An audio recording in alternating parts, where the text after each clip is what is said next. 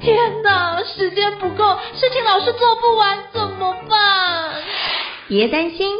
就让高校人生商学院每周陪你充充电，找到方法不抱怨。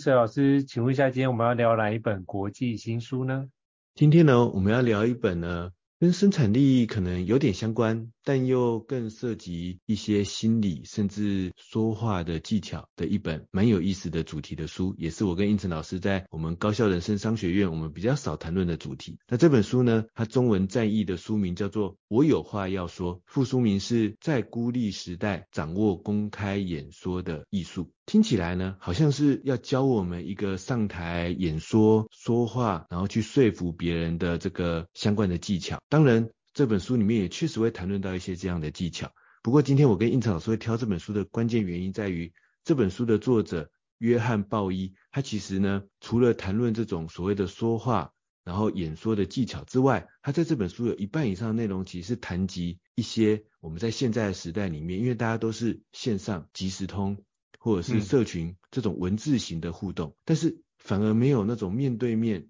沟通、面对面说话的这个机会，反而变得很少。说不定我们真的可以仔细想想看，我们现在到底有多少的这个沟通是透过文字型的，比如说电子邮件、即时通、社群，然后有多少的沟通是真正的开口讲话？当然，面对面讲话的几率有多少？如果没有面对面讲话，那透过比如说线上的视讯或者是电话，但是是开口说的沟通的机会有多少？然后文字沟通机会有多少？那会不会最后一想发现说话沟通的那个比例真的已经失衡了？就是它甚至少于文字沟通的比例，然后而且面对面不是线上视讯会议或电话，而是真正面对面沟通的比例又少于其他沟通方式的比例呢？那这本书的作者约翰鲍伊认为说，这样的情况。其实导致我们常常在沟通的时候会非常的不顺畅，然后在这样的过程中很容易造成人际关系之间的紧张，然后甚至呢会因此造成我们甚至个人自信当中的某些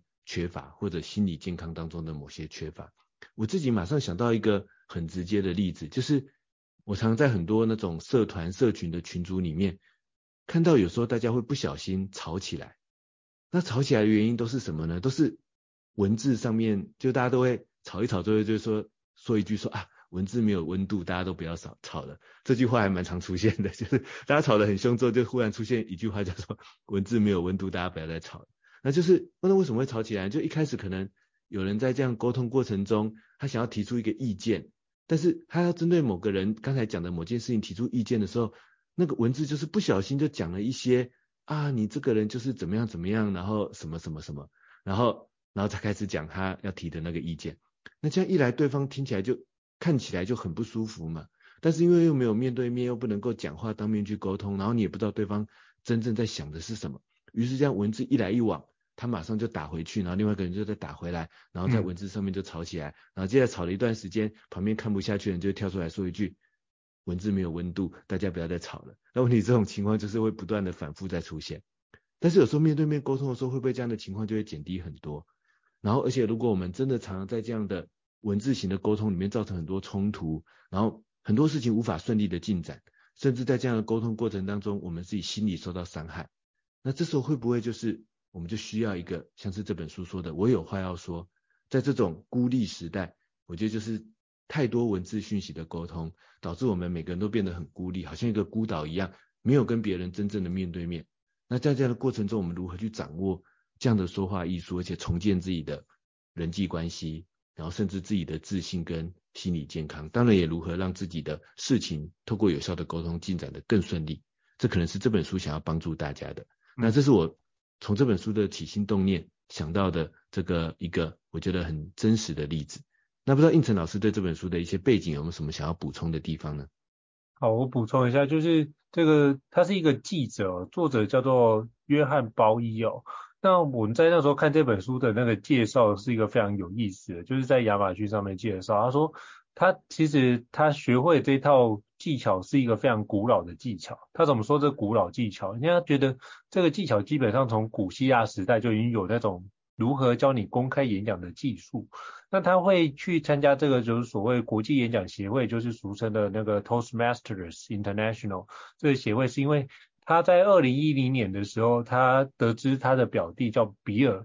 那既然就是基本上都是属于那种与世隔绝的人，就长期都住在爸妈家里面的地下室，足不出户。那居然呢，居然在五十九岁的时候结婚了，你知道吗？他觉得这真是太不可思议了。就是一个不喜欢面对群众的人，然后就看到任何人都会是害羞很腼腆的状态。居然结婚了，而且过得很幸福，他就很好奇到底他发生了什么事情，所以他就请教了他的表弟比尔，就表弟比尔就跟他说：“哦，这一切都归功于 Toastmasters，他的帮助我非常非常大，因为这是 to 我们也知道我们台湾有 Toastmasters 的分会嘛，那 Toastmasters 的很多都是如何训练你做英语的公开演讲，而且教你如何讲话的一些说话技巧，是一个很棒的一个组织哦，所以他就。开始去研究这个组织，然后就看，哎，有没有发现有没有什么东西他可以学习的，然后就从学习的过程发觉，哎，原来如果你学会好好的演讲，或是好好的讲话分享，其实它是可以促进我们的心理健康的哦。他对于这件事情产生好奇，因为过过去心理健康常常是心理智商或心理治疗在研究的一个议题哦。所以他还想说，那言语也是一种，我们吃药是一种状态可以改善，那言语会不会是一个状态可以改善一般人的一个状况？好像你经常跟他说好话，好像也会让这件事情的某些事情产生改变。他就开始好奇，就开始去找出那到底这个演讲怎么好好说话的一个起源，并且试图把它用在自己身上，如何在公开的面前可以好好说话，所以他用这样的一个环节写成这本的著作。所以我那时候看这个的起心动念是一个非常有意思的一个故事，我想要跟大家做个这样的一个补充。我也确实觉得这一点其实很有特色，因为大多数讲说话技巧的书都是在，比如说就是有点像是商战，或者是谈判，或者就是那种话术，我就是要想办法用各种技巧。这个说服别人，甚至要这个压倒对方，然后让对方可以来听我的。然后，但这本书呢，它感觉好像是要讲一个说话的艺术，而且确实它也是来自于一个国际演讲的这个练习的社团。然后，但是他却觉得说，诶，他反而在这种公开演说，然后公开演讲的过程，磨练说话艺术的过程当中，从他的家人跟他自己的例子里面，他发现这中间反而有很多事情其实是跟重建我们的心理健康，重建人际关系，反而会有这个很大的影响。那所以他提到第一个重点，就是刚才应成老师有提到，他说真正有效的沟通，其实跟我们的心理健康有这个非常大的关系。因为他说很多研究已经证实了一件事情，良好的沟通是我们的关系以及完成一件事情的满意度的首要的指标，就是这种关系的满意度或者完成一件事情，我们共同完成一件事情的满意度。很多时候不在那件事情到底完成的多好，然后关系的满意度常常不一定是在于说，哦，比如说我给你了什么很棒的东西，所以你对我很满意，或你给我一个什么很棒的东西，我对你很满意，可能都这都不是我们之间最后完成那一个事情或关系的满意度的首要指标。他说，真正重要的其实是这个良好的沟通。那一旦有高的满意度，我们心里也就会觉得更加的满足，心理的健康。彼此之间的关系的健康也会建立得更好，而这中间的核心都是在于一个有效的这个沟通上面。我自己也觉得这个在很多事情上有这样的体悟，比如说比较亲切的生活上的例子，像有时候我跟我的家人、跟我的孩子之间，我们常常会有一些，比如说我们彼此之间目标、彼此之间想做的事情之间的一个冲突，那这时候我就很明显的发现到。我们未来这件事情要一起做得很快乐，往往不是因为啊，我说服了我的孩子跟我一起去跑步，或者是我的孩子说服了我一起跟他去玩一个积木，常常不是在这样子的情况底下，我们会最后大家一起很快乐的做某件事情，而是往往是回到不是我说服你，或者是你说服我，不是我妥协你，也不是你妥协我，而是在我们彼此开始仔细的开诚布公的讨论一下，哎，那我们彼此到底真正想做的事情是什么呢？那找到一些背后的目的，然后通过沟通，最后达成一个我们彼此都赞同的共识，然后最后一起去做某件事情，这时候我们一起完成那件事情的那个快乐度跟这个满足度，我觉得会更高。而且在这样的事情完成之后，我们彼此之间的这个关系建立，我觉得也是更健康，然后就是更没有那种隐藏的一些，比如说不好的情绪，也不会这个遗留在里面。比如说一个比较简单的例子，像很多时候我会希望说，哎，孩子这个比如说周末的时候还是必须做一些学校的一些这个留下来的作业嘛。那但是第一时间他可能不想做，但我会希望他赶快去做。那这时候最好的方法是什么呢？不是我成功逼他马上去做，也不是他成功这个耍赖，然后没有马上去做，而是我们好好沟通说，哎，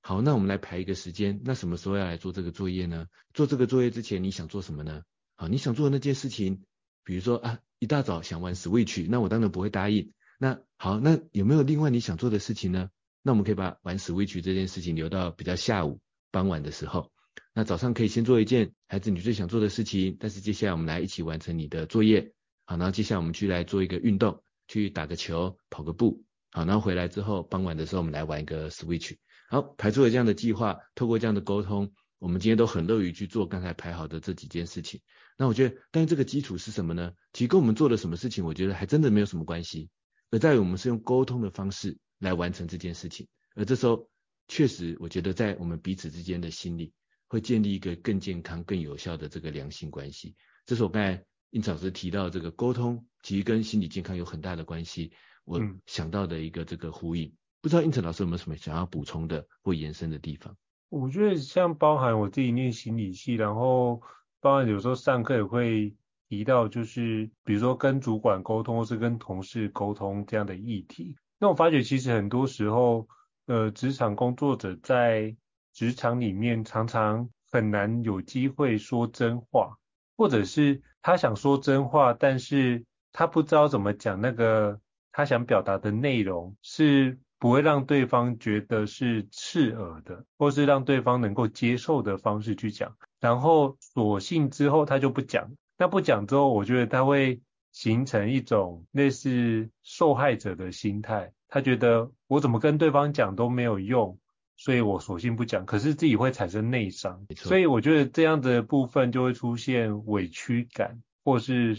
被害者的感受，这种感受会出现，就是太委屈啊，然后有苦说不出啊，然后觉得都被别人针对啊，这样的情况很容易出现。那这一久就会心里面会出现负面情绪比较多，甚至出现一些怨怼的状态。那你就会开始抱怨，怎么这些事情都落在我的头上？那这样子当然会对心理健康产生很大的负面影响嘛。所以如果很多时候并不是对方，因为每个人都是独立的个体，所以不全然都是对方的一个议题。我们可以思考看看，在我们自己身上有没有哪些环节可以做一些调整？比如说，我们只会一套方式去讲吗？比如说，之前我就听过有这样的讲法，就有一个老师觉得一个同学很笨，他讲了二十次的内容，他都听不懂，他觉得这同学怎么资质这么差？就我就听到他的那个 mentor，他的资深的老师就问了他一句：你是用同一种方法讲二十次，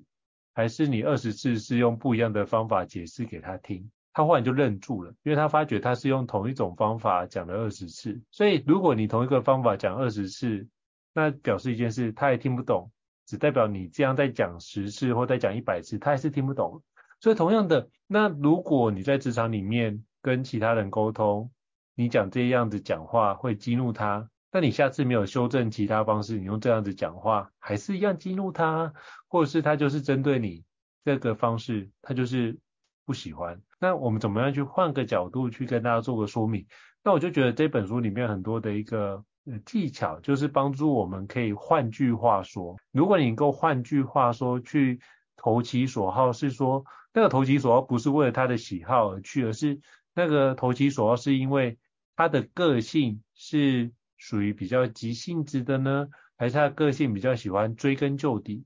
那这两种个性的人，跟他讲话的方式、跟内容、跟呈现的说辞，可能都不一样。所以你就必须理解，要有这样的敏感度去了解。那怎么样透过这些敏感度了解？那可以透过一些技巧去帮助我去判断，他到底是一个比较主导性的人呢，还是一个比较分析型的人呢？就可以从一些技巧面去着手，或者是有没有什么样的部分是不管哪一种人，我都能够兼顾的讲话方式，让大部分的人都能够买单。那这就会牵扯到相关的一个说话的艺术。以及我们怎么有敏感度跟人际关系的连接。如果你能够把这一段的技巧锻炼好，哎，你会发觉，其实你在跟其他人对话，或者是所谓的相应，就是你跟他的知道他的频率，我们反而自己会更有弹性，去调整我们自己的状态，去适应或者是配合对方的一个说话的节奏或者是频率。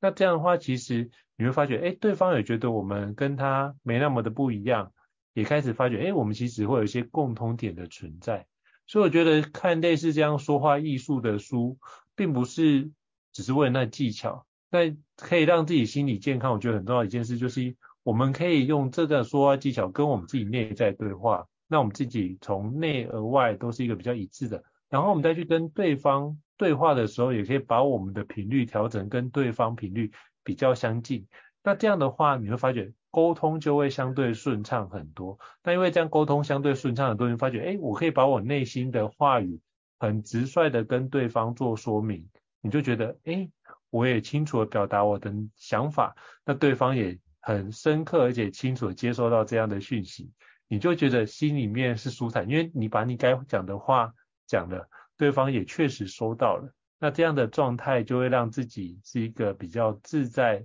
舒适的状态。所以可以因此增加提升我们的心里面的一个正向的一个思考的状态，也就可以让自己心理健康得到更好的提升。所以这是我从刚刚医师老师分享的内容，我想要做一点 echo 的补充。所以呢，在这本这个我有话要说的这本看似要讲说话技巧的书里面，他提出的最关键、最首要的一个技巧，其实是同理心这三个字，跟我们想的可能不太一样，因为我们想象的说话技巧是说啊。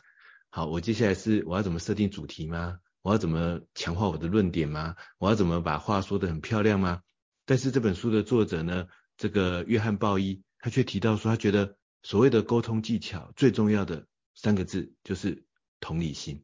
因为他说我们沟通的过程当然是希望对方能够相信我们的话，但是他这里的相信不是说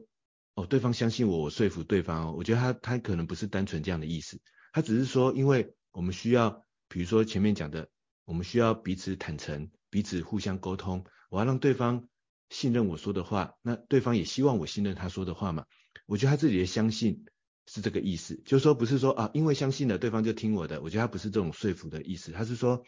沟通的过程，我们都希望对方觉得我讲的话是真的，他相信我说的事实，所以他接下来我们才会有机会一起讨论下去嘛。那怎么让对方相信我说的话，觉得我说的话是无懈可击的，是？这个可以相信的呢，他觉得最重要的是同理心三个字，而不是我的什么很厉害的这个说话的技巧。因为他说，比起比起，我是用很多，比如说我跟他说啊，我讲的就是对的啊，因为我给你看哪些数据，第一点、第二点、第三点、第四点是什么什么什么，然后所以你要相信我说的话。可是这样一来，对方就会想说。嗯，可是我的认知不是这样啊，我的我的问题不是这样啊，你这些数据是真的数据吗？你这些数据难道没有其他的这个解释方法吗？对方一定会有很多的这个理由，想办法要来辩驳你。像去年很红的那本书《逆思维》，它其实有提到，就是说，当你的意见跟别人不一样的时候，如果你是那种举一大堆数据、举一大堆论证就想要辩倒对方，通常对方心里会产生更多的排斥。会产生更多的反抗，因为任何的数据、任何的那个事实，其实都有不同的解读方式嘛。所以，就算你给他再多的事实，在他心里是不一样的解读方式，他就不会觉得你说的一定百分之百是对的啊。比如说，你跟他说：“诶，我的研究证明这个百分之八十的这个情况都是这样做。”那对方心里就会想，那那有百分之二十的特例啊，说不定我们就是特例啊，对不对？所以你给他再多的事实，他都可以有另外的不同的解读方式。那所以呢，这个这位作者他就说，当我们希望有一个正向的沟通，一个有效的沟通，一个彼此相信的沟通的时候，其实最大是最重要的是同理心这三个字。什么是同理心这三个字呢？就是说我们要先了解对方心里真正在意的是什么，对方心里真正觉得问题是什么。我如果觉得对方讲的事情怪怪的，我有点不太同意，我先理解他为什么会想要这样讲，他背后是什么样的背景，他是背后是什么样的情况，他到底是想要解决什么样的需求，然后接下来我要从他的问题点，从他的需求去理解他，然后从这边去切入他，从这边去做解释。我甚至不是要把自己所有知道的知识，所有知道的这个事实都搬出来，而是我从他真正有问题那个点去切入去解决，那甚至。很多，甚至我觉得更重要的方法、更重要的事情，我没讲出来，说不定都没关系。但我真正能够解决他心里最在意的那个点，有触碰到心里最在意那个点的时候，他愿意开始相信我们，于是开始真正有效的沟通，会开始往前推进。我自己常常有一个这样子的很确实的例子，就是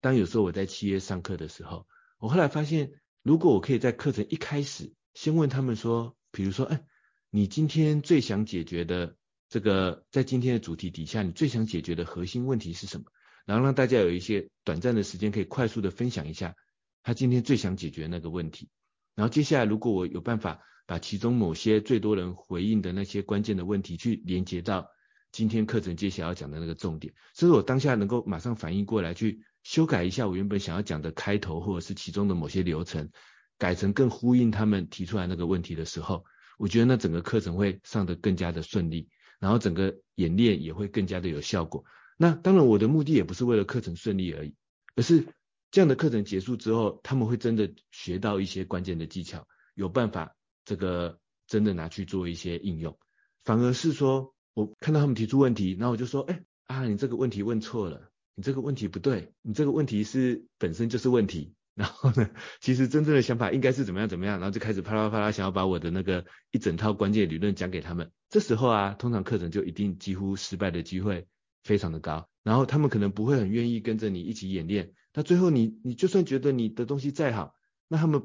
他们如果不不操作一下，没有真的拿去用，那就等于是无效一样嘛，就是再好也没用啊。嗯、那所以我觉得这边的这个作者约翰鲍伊的这个建议，我觉得真的非常值得参考，就是。无论是说，比如说我刚才讲的是一个教学的例子，或者我们日常工作上、专案上要去说服一个同事、说服你的伙伴去做某件事情的时候，比起我们拿着一套计划就希望你照着这样子做，更好的方式是先具备一个同理心。我先了解对方的困境到底是什么。像我在课堂中也常常会有人问我说：“伊瑟，如果说我有个同事真的很爱拖延怎么办？”然后他们的想法通常会会想说：“哎，医生，你这套时间管理方法有没有办法让我套在我的同事身上？”但我就说，如果是我的做法，不会是这样。我会先去理解他拖延的原因是什么。比如说这件事情就不是他原本的工作嘛，那我你我们常常另外丢一件事情给他，当然想拖延啊。或者他真的很忙啊，那这件事情对他来讲很麻烦啊。或者是他做这件事情原始的资料不在他手上，所以他要去跟很多人要资料才有办法做。那或者是他不熟悉这件事情，所以对他来讲，他要重新做一很多表格。他觉得很麻烦，所以我们给他这种事情的时候，他很爱拖延。我就说，我先理解他拖延背后的原因是什么，然后我针对这一点，我们一起讨论看看，我可不可以帮他解决一下。比如说，那我给你一个范本可不可以？那我我我先帮资先帮你把资料收集好，因为说不定资料在我手上啊，我先帮他整理好，再给他，请他帮我做一个统整。那这样会不会他觉得做起来更舒服呢？然后他做得更开心呢？然后用这样的角度，我觉得才是让。帮助他去克服拖延最好的方法，而不是给他一个技巧，就说，哎，意思说克服拖延嘛，就拆解下一步行动啊，把行动拆解成很多小行动，还要利碎利用零碎时间去做啊。我说你这样跟他讲，他百分之百不想这样做，因为他就觉得，嗯，这就是他真正的原因不在这里嘛，他有他某些真正的这个需求，所以我觉得我很赞同这个作者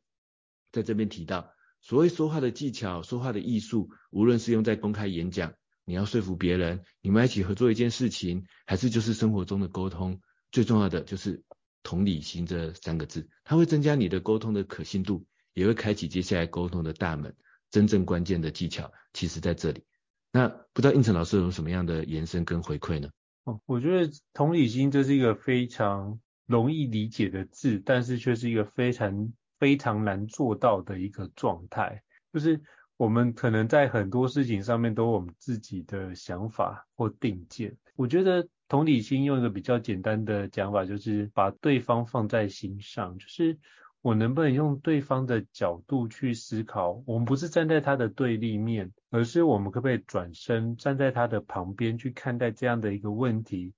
当如果是一个比较刚出社会的伙伴遇到这样的情况的时候，他可能会有点手足无措，甚至会有些情绪出现，这都很正常。那重点是他有这些情绪出现的时间，会不会也是因为他不知道该怎么处理这件事情导致的？所以，我们就可以用这样的角度来思考的话，你会发觉你会多给对方很多的耐心，跟对方很多的一个理解，甚至是一种谅解，然后你就可以用比较相对不那么严格的角度来看待一件事，然后你有比较宽容。我觉得用这样子一个宽容去看待学员的状态，其实那个对话的角度会比较没有那么激烈，然后可能。会比较和缓，因为大家很多时候会有一些对立角度，经常是情绪上来的时候，会觉得你没有把我的情绪照顾到，或者是你刚好戳到他的一个地雷，那这就是会造成对方情绪就有反射的状态就会出现。可是如果我们可以用一些同，好，我知道这样说，哎，可能他可能会有一些不舒服的状态，我可不可以换句话说，或是怎么样跟他说明我们需要的内容？那目前这个环节可能还没有达到，那是不是可以再请他做一些相关的修正，或者请他帮忙做一些调整？那我觉得你换一些角度来思考，怎么把一些你讲的文字算作是事实，可是他可能一开始听到就是一个比较负面的。比如说举个例子，呃，如果他讲说某一个产品已经过时了，你就会觉得这件事情是有被冒犯到。是不是他只会设计这种过时的东西？那如果你讲说，哎，这件事情好像跟我们的 TA 会有需要一个相端不一样的一个内容，那我们就可以聚焦在 TA 所期待的一个区块，那就不用去纠结他设计的呃，或是那个产品到底过不过时这件事情。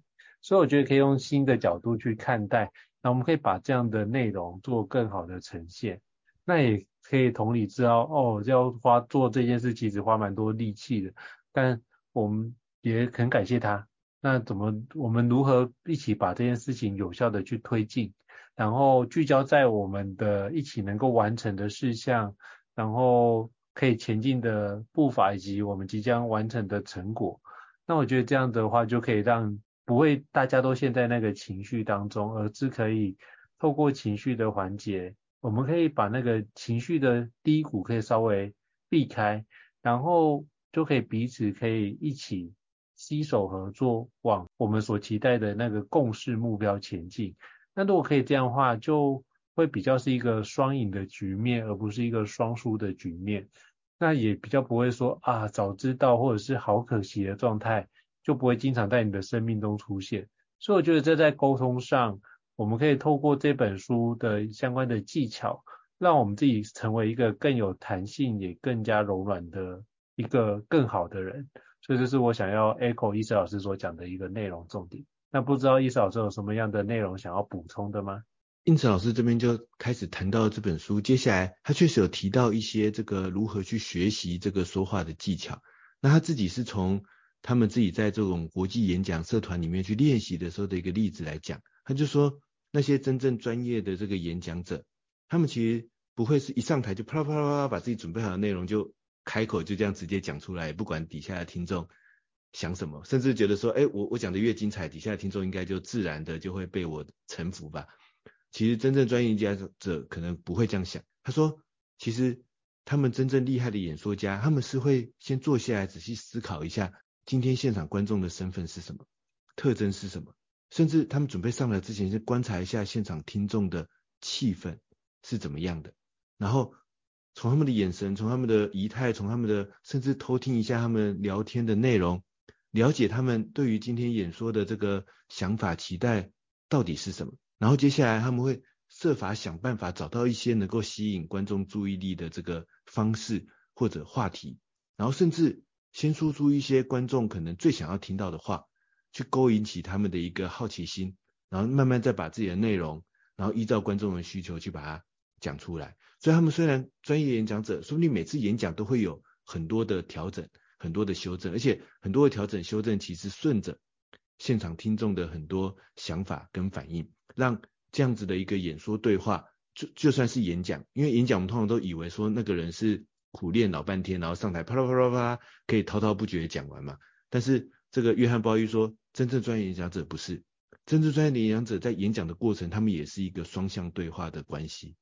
他不会只把自己当成一个我就是传递资讯的那一个人，而是持续的跟听众进行这个对话。这让我想到我刚才前面提到的去年那本逆思维的书，我印象中里面有一个我印象有点深刻的例子，但是老实说他的具体的细节我有点忘记了。但是他大概的意思是这样，他说，呃，这可能有一点小暴雷，不过 就算了。就是他说，呃，他们有有人做了一个实验，然后呢，让两个人去对听众去做说服。然后说服一个议题，就像辩论会一样，就是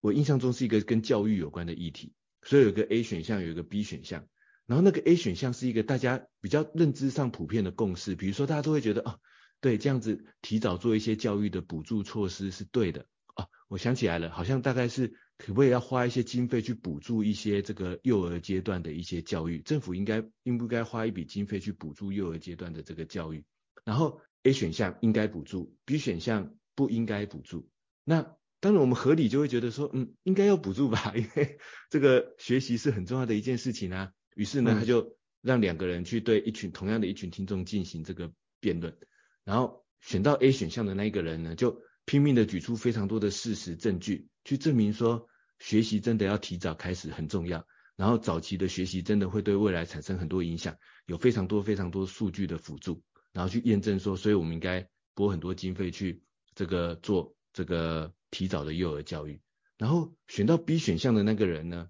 他选到一个很难的题目，因为大家会觉得你不提早补助，这很奇怪啊，难道幼儿补助不重要吗？但是他反过来，嗯、因为他知道听众对于要花这么大一笔钱去补助这个幼儿阶段，心里知道这件事情可能是对的，但是心中有很多疑虑。什么疑虑呢？就是那个经费会执行的很彻底吗？会不会有人把那个经费拿去做一些这个呃可能不相关的用途，或者是那你确定你现在那个经费去花的那一个学习的方式真的是对幼儿有效的吗？因为学习方式那么多嘛，那你确定你现在的这种教学方式是最有效的吗？那如果不是，我花这笔经费这个值得吗？或者这笔经费到底要花在那些比如说呃偏乡的学校，还是应该比例更多的在都市的学校，还是要平均分配呢？到底要怎么比较好呢？就是大家心里其实有很多这样的疑虑的。嗯，那选到 B 选项那个人就把这些疑虑讲出来，然后最后就说，所以因为有这些疑虑，不是说补助经费不好，而是我们应该再好好的演绎一下。结果最后观众投票的时候，最多人，当然一定有些人还是会觉得 A 选项那个人讲的比较好，但是相对起来比较多人会觉得 B 选项的那个人有说服他们，他们更愿意倾听那个 B 选项的那个人的讲话。然后更有趣的是，这边要爆一点小雷，就是后来那个选到 A 选项的那个人其实不是人，是一个 AI，就是因为 AI 嘛，AI 最会讲事实啦，他就去做很多研究，然后就把所有的事实跟听众呈现出来。这其实刚好也蛮呼应现在这个时代的，就是 AI 的工具很厉害，但是真正的沟通还是必须是人，因为你必须具备一个同理心，你必须具备一个换位思考的能力，你要能够去理解对方到底他心中疑虑的点在哪里。所以他才有那样的反应。你听到他说：“我觉得不应该花这么多钱去补助幼儿教育。”这时候你的反应可能有一种是说：“你这个人一定没有生小孩，你这个人一定不爱小孩，你这个人一定是家里很有钱，所以你觉得怎么样怎么样？”就是你开始为对方贴标签，然后觉得说，所以对方有这种偏差的想法。但是呢，另外一种想法是说：“诶，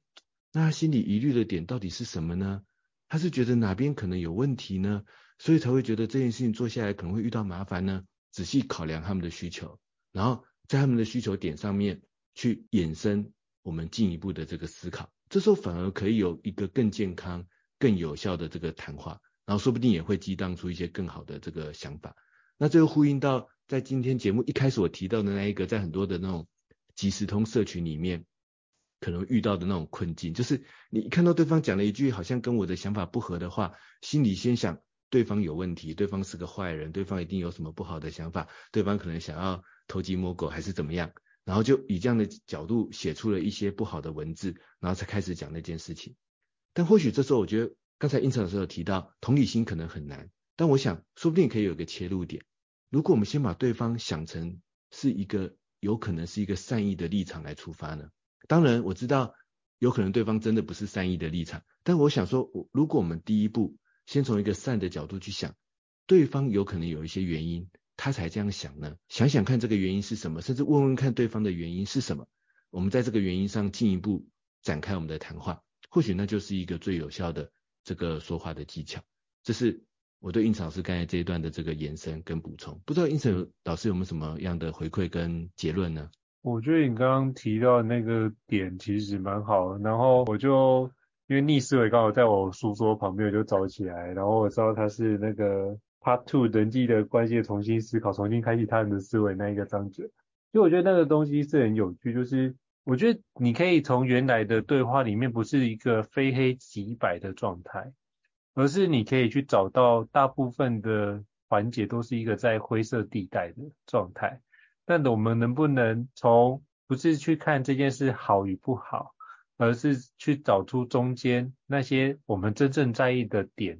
是什么？那把那个点找出来之后，双方对于那些点可能有一些共识的内容，那就是一个非常好的开始。所以其实，在沟通的环节里面有一个叫做先求同再求异的一个技巧，就是我们先彼此之间不可能是有一致的想法嘛，就像如果我是双胞胎也不会一致，甚至我们就算有一个复制人的自己也很难一致。为什么？呃，之前我看那个有一部电影，它的有一个复制人，他是有三个年纪的复制人，是年幼的自己、壮年的自己跟老年的自己，然后这三个人的想法也不一样。因为在不同的时期阶段，你的想法本就是会变，这是一个非常正常不过的状态，所以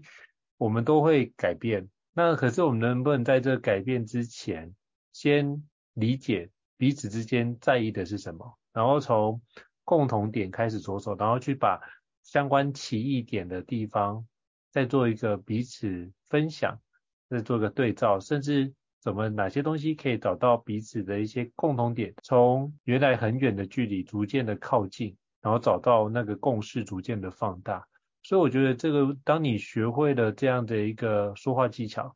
你除了可以让自己的那个心理健康变好，可信度变好，那也可以跟别人的距离感，我觉得也会变好。所以这样的话就可以让你跟他人的连接产生更强的连接，或是更好的连接。更有品质的连接，这件事我觉得是可以透过这个方式来达到的一个成果。我觉得胤丞老师刚才有提到一句很重要的话，就是这样的有效的说话或者是沟通的技巧，可以让人跟人之间的这个距离感变少。那这就呼应到了这本书其实想要告诉大家的一个这本书的结论的方向。他说，其实这样的说话技巧，他写这样的一本书的目的，不是要让大家变得真的很会说话，都是变成上台演说的人。他说。就像他的那个亲人的例子一样，他说，甚至一个害羞的人可以利用一个有效的说话技巧，让自己变得更有自信。我一开始看到的时候也觉得不敢，不就是不太相信，就是说，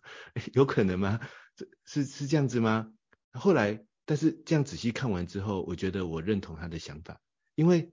这个意思是什么呢？就是说，有时候我们很害羞，我们觉得我们不太会说话，会不会我们现在想的是，我要我是不是要讲出很厉害的话，或者是我要讲出。想办法说服别人的话，或者是想办法驳倒别人的话，然后我要在这个说话的群体里面变成那个主导者的这个角色。那这但是因为我的个性很害羞、很内向，所以我没办法讲出这样子的话语。我觉得这样讲这样的话语很困难。嗯，但是透过刚才我跟胤丞老师这样的讨论，就会发现沟通有时候不一定只能是这样的角度，不一定只能是谈判说服，然后我要别人听我的这样的角度。有时候是我听别人的也是一种说话。甚至我不说话，说不定是更好的说话。所以这时候，如果其实我自己也是一个蛮内向、蛮害羞的人，但是或许我们转换一下思考，我自己也也发现这样的转换思考对我来讲也确实是有效的。就是我不一定要成为那个说话的主导者，我不一定要成为那一个有办法变倒、驳倒别人的那一个人，但我可以变成是那个跟别人一起分享他心中想的问题的那一个人啊，或者是听别人心中的那个问题的那个人。那这时候或许我们就找到了属于我们这种害羞内向的人，也可以有自信的去跟跟别人一起沟通，然后建立一个有效的对话的一个方法。那我觉得这也是这本书的这样子的一个角度，或许可以带给大家的一种这个不同的帮助。这是我对于今天我们谈的这本书的一个小小的结论。不知道应成老师有没有什么想要补充的地方？我最后想补充一点，就是同理心这件事很容易忘记，可是当你觉察到自己可能有些状况变得棘手的时候，随时提醒自己，我是不是没有用同理心去跟对方去做对话？那或者是我可不可以提醒自己？我觉得这可以变成一个习惯，就你可以每天复盘的时候问自己，有一个题目就是。我今天有用同理心跟对方交流跟沟通吗？那如果可以的话，其实也是一个蛮好的一个应用的开始哦。当你习惯了做这件事，你就发觉同理心也是可以刻意练习，去逐渐变成一个习惯。那你如果有这样的习惯的话，其实你就会发觉，哎，你跟对方沟通的一个不管是效能也好，或者是品质也好，会逐步的提升。这是我最后想要 echo 的一个点，这样。那这就是我跟胤丞老师。今天聊的这一本，我有话要说，在孤立时代掌握公开演说的艺术，作者是约翰鲍伊。他从一个不一样的角度告诉大家说，其实沟通说话的艺术建基在一个同理心、与人为善的沟通跟思考。因为呢，良好的沟通才是我们的关系或者完成事情满意度的这个首要的指标。这是我们今天这个 Kono 的说书，欢迎大家呢可以继续追踪订阅我们的高效人生商学院。那如果你有任何的问题，或者是有感兴趣的书籍，也都欢迎跟我们随时的提问。好，感谢伊瑟老师，那我们下次见喽，拜拜。大家下次再见，拜拜。高效人生商学院，掌握人生选择权。